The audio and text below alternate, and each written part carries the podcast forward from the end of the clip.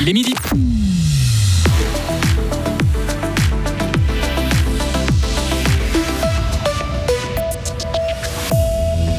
Succession de Simonetta Sommaruga, le Parti socialiste tient enfin son ticket 100% féminin. Covid, guerre en Ukraine, crise énergétique, les adolescents suisses sont de plus en plus angoissés. Et puis c'est la Bénichon version jurassienne, la Saint-Martin a lieu ce week-end, une tradition bien ancrée en Suisse, mais pas si bien connue que ça dans le pays, vous l'entendrez. Pour euh, demain et samedi, grisaille matinale, puis ensoleillé, dégradation probable dimanche. Mehdi Piquant, bonjour. Euh, bonjour Greg, bonjour à toutes et à tous. Eva Herzog veut succéder à Simonetta Sommaruga au Conseil fédéral. La conseillère aux États baloise de 60 ans l'a annoncé ce matin lors d'une conférence de presse. C'est donc la troisième candidate officiellement déclarée après le sénateur zurichois Daniel Josic et la conseillère d'État bernoise Evie Alemann. L'ancienne ministre des Finances du canton de Bâle-Ville durant 15 ans est présentée comme la favorite. Écoutez Eva Herzog parce que j'ai beaucoup d'expérience. J'ai 15 ans d'expérience dans une exécutive cantonale et j'ai aimé beaucoup ce travail. Les thèmes au plan national, je les connais maintenant depuis trois ans. C'est l'expérience aussi au plan national que j'apporte. Je pense que c'est un moment maintenant pour la Suisse où il faut vraiment prendre des décisions importantes et très fondamentaux. Et oui, je suis une personne exécutive et je crois que ce que j'apporte, c'est bien dans le Parlement, mais ça pourrait être mieux au Conseil fédéral. Vous avez fonctionné dans un Conseil d'État à majorité de gauche pendant 15 ans. Est-ce que vous êtes prête à être minoritaire dans un Conseil fédéral qui restera à majorité de droite? Bon, c'était génial, bien sûr, mais euh, les majorités, je pouvais m'habituer à ça dans ces trois ans au Conseil aux États maintenant. Oui, c'est une majorité à droite, mais c'est pas une majorité d'extrême droite, pas non plus. Tout le monde va faire des compromis dans un collégium comme c'est le Conseil fédéral. Et moi, je suis une personne qui surtout est capable de faire ça. Et le Parti socialiste validera son ticket final à la fin du mois avant l'élection prévue le 7 décembre prochain. Les jeunes sont de plus en plus euh, stressés en Suisse. Attention, dit aujourd'hui Pro Juventute, selon l'association, les consultations au numéro 147 ont augmenté de plus de 30% ces deux dernières années.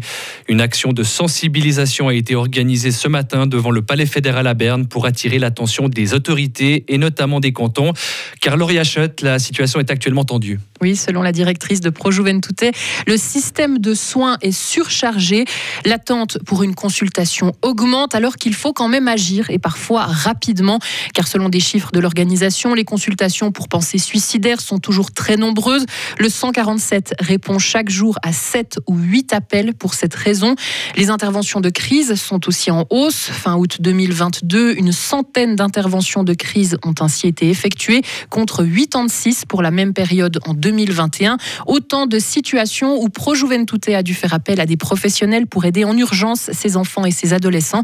Et à l'origine de ces augmentations, eh bien, la pandémie de coronavirus, la guerre en Ukraine ou encore la crise énergétique qui affecte les jeunes dans leur développement psychique. Merci beaucoup Lauriane et on rappelle ce numéro 1, le 147, un numéro gratuit où les jeunes en situation de crise personnelle peuvent parler de ce qu'ils vivent pour obtenir une aide sans être jugés.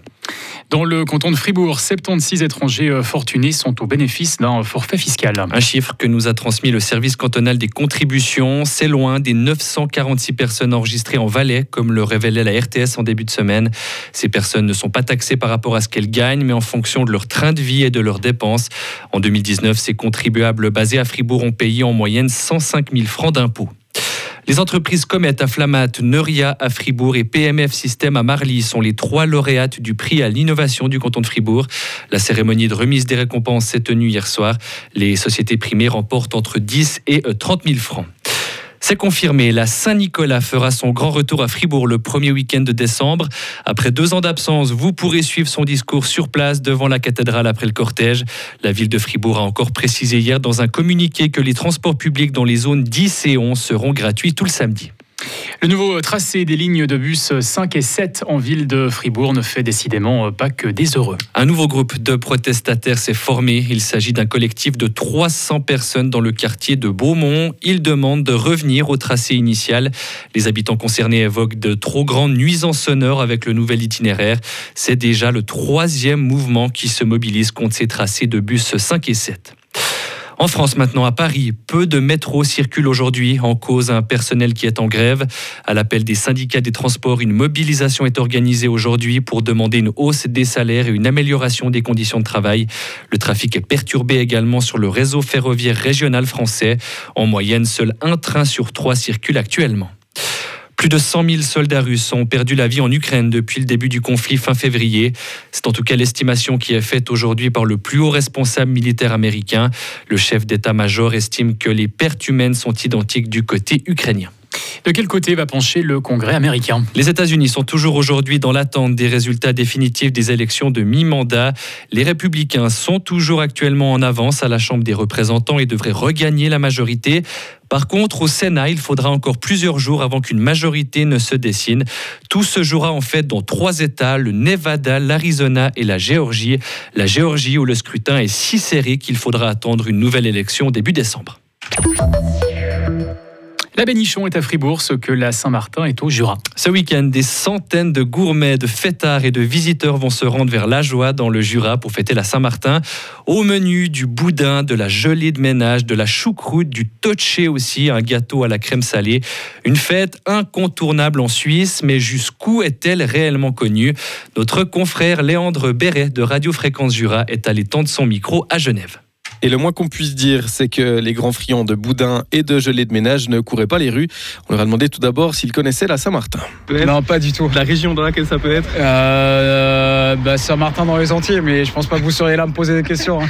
Moi, c'est une fête dans le Jura, dans le Jura suisse. Ok. Où on mange le cochon. Euh, D'accord. Ça vous dit rien du tout. Non, ça me dit rien. Les similitudes avec des fêtes étrangères sont aussi une piste suivie par un autre badaud. Euh, ça me dit quelque chose, mais c'est par rapport à un animal. Ouais, c'est ça. Ouais, ouais, ouais. Ok. Ouais, alors c'est aussi comme chez moi, je suis d'origine espagnole, du coup, ouais, ok. Ça, me dit quelque chose, ouais, exactement. Les Antilles et l'Espagne, on va tenter de se rapprocher géographiquement, même si on doit un peu s'éloigner euh, du sens de notre Saint-Martin. Bah, c'est Saint-Martin qui a donné son manteau euh, à je sais pas qui, peut-être au Jurassien. Et puis euh, la fête, elle se passe comment? Vous avez une idée? Non, ça je sais pas. Mais on sent qu'on se rapproche à l'odeur. Si je vous dis euh, boudin, euh, à trio, gelée de ménage, ça vous parle? Mieux déjà. Euh, ah bah ça tourne autour du cochon tout ça. C'est exactement voilà. c'est ça. Euh, ouais, c'est là où on mange le, du cochon. Ah. c'est ça Ouais, c'est ça. du coup, vous en avez entendu parler comment? Oh, bah, depuis le temps que je suis sur la terre. vous avez jamais fait la fête? Non, non, non, non. Mais euh, les meilleurs ambassadeurs jusqu'à Genève, ça reste les Jurassiens. Euh, ce week-end, c'est la Saint-Martin dans le canton ah du oui. Jura. Vous connaissez Venez. Oui. Qu'est-ce que c'est alors C'est là, on tue le cochon. Exactement. Vous Ouais. avez déjà fait Jamais. Comment vous connaissez alors Euh, parce que nous avions un prêtre à Versoix qui est jurassien et qui nous avait toujours évoqué ça, mais il nous avait même invité, je crois, mais j'avais pas pu y aller. Ah ouais. Vous savez ce que c'est le menu de Saint-Martin? C'est du cochon, du A, du- de A jusqu'à C'est Z. Tous ça. les morceaux de cochon. Au bout du lac, la Saint-Martin finira bien par pointer le bout de son groin. Et dès ce week-end, si vous voulez la découvrir, c'est en joie. Un sujet de nos confrères de BNJ. Et puis, si vous allez fêter la, la Saint-Martin pour digérer tous ces plats, il ne faut pas oublier le fameux coup du milieu, pris au milieu du repas, un verre de damascine avant la choucroute. Retrouvez toute l'info sur frappe et frappe.ch.